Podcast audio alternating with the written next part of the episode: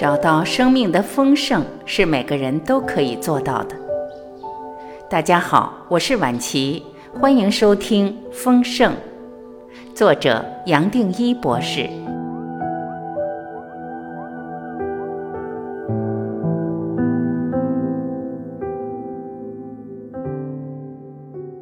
三十，最后还只是丰盛。无论你是从追求丰盛、想要疗愈、希望改变命运，还是从追求生命的意义走到这里，早晚你都会醒过来，而且是不可能不醒过来。然而，你可能现在会想问：醒过来后，对你这个世界又是如何？它会消失吗？丰盛对你又是要怎么解释？哪怕已经跟着全部生命系列一路走到这里，我们每一个人，包括你，可能还是会随时忘记。只要我们还认为这个世界是真的，有我存在，不光我存在，而我还要面对所安排的命运，那么这个世界对我们最多还是无常的。你应该已经知道，这世界既然是站在一个不可靠的我之上成立的。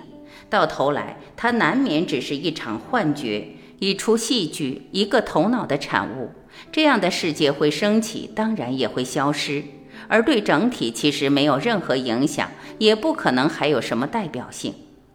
在整体这个世界，最多是数不清的可能性里的一个小小的可能，只是刚好被你的五官守住，而好像显化了出来，更好像变成你的唯一。你有时也可能感慨，这种唯一是多么的不理性。即使你落入无梦的深睡时，它连个影子都没有。但只要你一睡醒，它也就突然变得再坚实不过，而让你认为不可能不是真的。当然，你现在也知道，这就是你的五官和头脑带来的作用。而你透过五官认为真的有的外在，对整体，它反而完全是虚幻。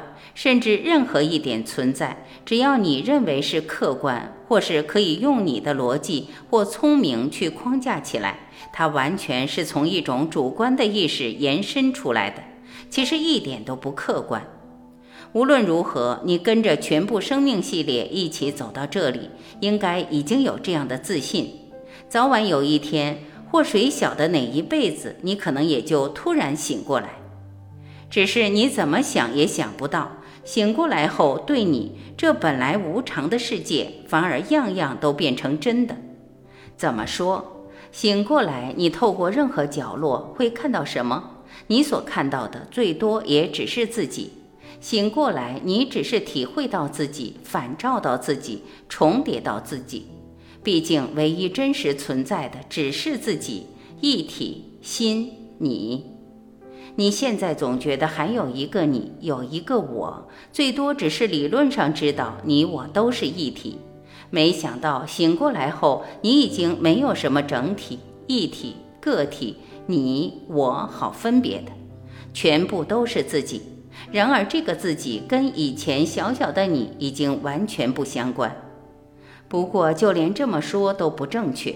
你醒过来，自然会发现。即使过去这个小小的你都是自己，任何你可以体验的客体，包括这个世界，还是自己。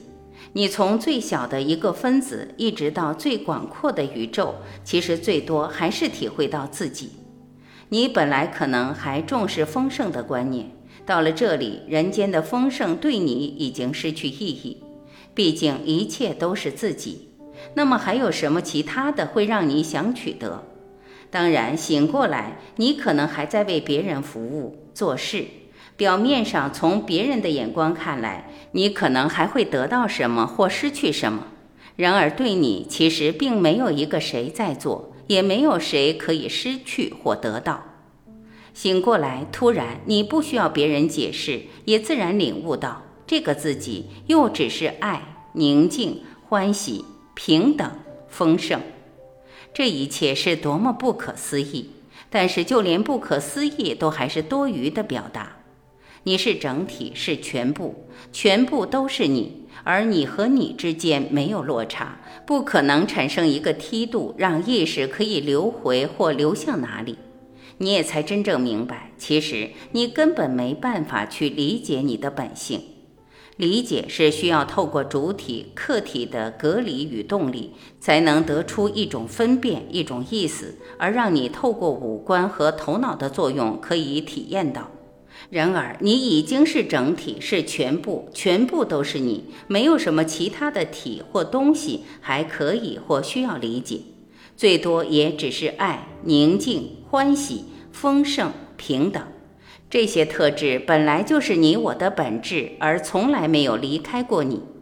醒过来，你自然明白为什么好像是一生又一生，一世又一世，包括这辈子都在不断期待回到爱、宁静、欢喜、平等、丰盛。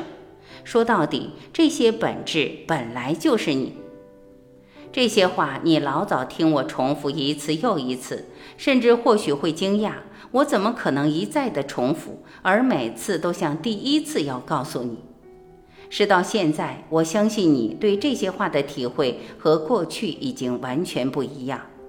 你可能到这里才真正进一步明白，这些本质本来就不能用你的头脑去框架，甚至只要你一用头脑去理解或取得，它们也就失掉了绝对的地位，反而落到头脑延伸出来的一个很狭窄的角落。然而，你不需要去理解，你最多只是承担他们，承担你本来就是的，你自然也就活出他们了。当然，这些话你也听我说过，但我很有把握，这一次你的体会已经会截然不同。丰盛也是如此，你醒过来，既然已经发现谁才是生命的主宰，你根本不会需要追求或想得到什么东西。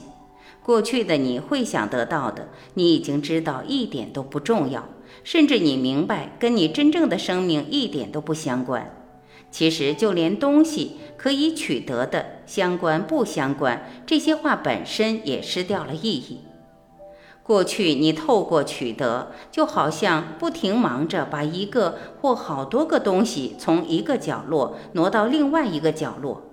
然而醒过来，你只是发现一个再简单不过的事实：没有一样东西曾经跟你分开，没有一样东西和真正的你、全部的你分离过。到时候你回想起原本傻里傻气的样子，会笑的。你会笑自己怎么可能那么幼稚，竟然有一种拥有或占有的观念，而还被这种观念束缚那么久。醒过来，你活出来的爱。宁静欢喜，自然跟你过去定义的爱、宁静欢喜已经完全不同。倒不是透过五官可以去描述的感触，而已经是你最基本的组成。是这样，你也才明白我在短路所谈的转化、形变和质变真正的意思。甚至你还会发现，连我过去常讲的脱胎换骨的转变，相对于真实，也只是个比喻。你醒过来，自然明白，其实什么都没有发生，倒不是你从某一个状态可以变成另一个状态，你最多只是发现注意力的焦点已经移动。你站在哪一个角度在看，在说明，在知觉，这个角度已经不同。你意识的焦点已经从相对的范围移到了绝对，而你是站在绝对看着一切。然而这一切其实是自己。醒过来，你站在整体，可以觉一切。但是这个机制并不是透过人间的动，也不是透过二元对立和五官去捕捉。既然不受到这些机制的限制，对你也就不会再有人间的任何意义，或还为你带来任何一种观念。假如还有一个转变，你会明白是根本靠不住的。我们在这里好像还可以谈的本质，爱。宁静、欢喜、丰盛，本身真正是你，是你的本质。你不可能变成它，也不可能得到它。到这里，你终于明白这些话不是理论，而就是事实。旧约创世纪提到，神就照着自己的形象造人，或是用我的白话来说，我们是依神的形象而造的。假如把神等同于绝对佛性。本性真正的自己，也可以说，旧约这句话早已在肯定爱，欢喜、宁静、丰盛是我们本来就有的。神创造你，不光是从绝对真正的自己延伸出你的体，连爱、欢喜、宁静、丰盛也一同落成了你的本质。这些我过去会说是 do they call it 是神的本质。这些本质你老早就有，而你自然会不断的想要回到这些本质。你过去也只是忘记了，这些本质和你一样。是从绝对延伸出来，本来就有，而从来没有离开过你。你就是这些本质组合起来，只是在这个世界有无名、有烦恼，也就是二元对立的机制，好像不断的造出一种隔离，你才会表面上仿佛失去了他们，而又同时不断的想回到这些最完美、最圆满的本质，甚至还想追求他们。醒过来，表面有爱。欢喜、宁静、有丰盛，一样的，对你已经没有谁还可以体会到这些。你个人可以得到的爱、宁静、欢喜、丰盛，老早和整体分不开。你不可能为了某一个客体、某一个对象再去区隔什么、体会什么。这些分别已经是过去，跟现在的你已经没有关系，甚至整个世界都与你无关。我才会说，从任何角落，你只会看到自己。然而，这个自己已经不是过去的你。醒过来，你也自然会明白，你多生多世追求的丰盛，其实老早就在等着你。但是，并不是透过你规划、努力、练习而可以得到，反而是你沉浮到生命的点点滴滴，你才发现，竟然可以跟整体接轨。因为一切都是你真正的自己。你就是整体，突然间，生命也就这么简单打开了。醒过来，你倒不需要再取得丰盛，而是可以直接活出它。这一切可能跟你过去想的完全不一样。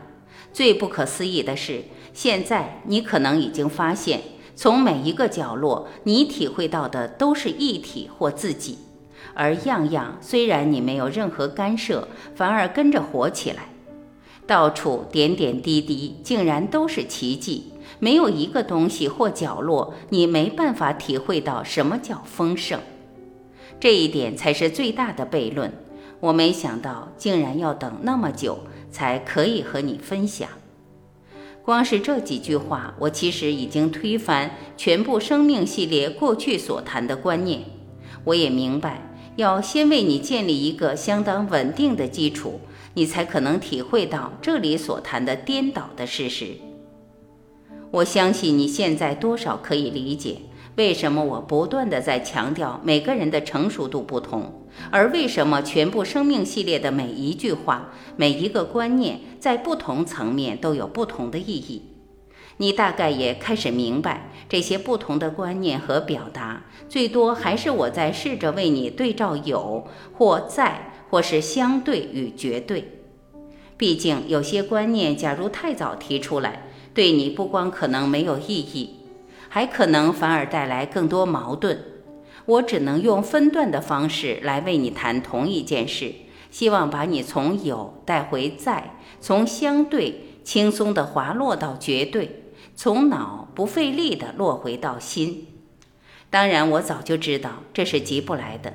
我也只好用那么多篇幅，一点一滴走到这里。我想你现在已经发现，从任何观念、任何角落都可以回到在或绝对，因为这些本来就是我们最主要的本质。我才会那么有把握，知道你我总有一天会走到这里。接下来，其实没有什么叫做接下来，一切本来就是完美的，老早是完整的。最多也还只是真正的自己体会到自己，你体会到你，你活出你，你过去的这一生，人生的这一章也就告了一个段落。接下来你就可以自由走下去。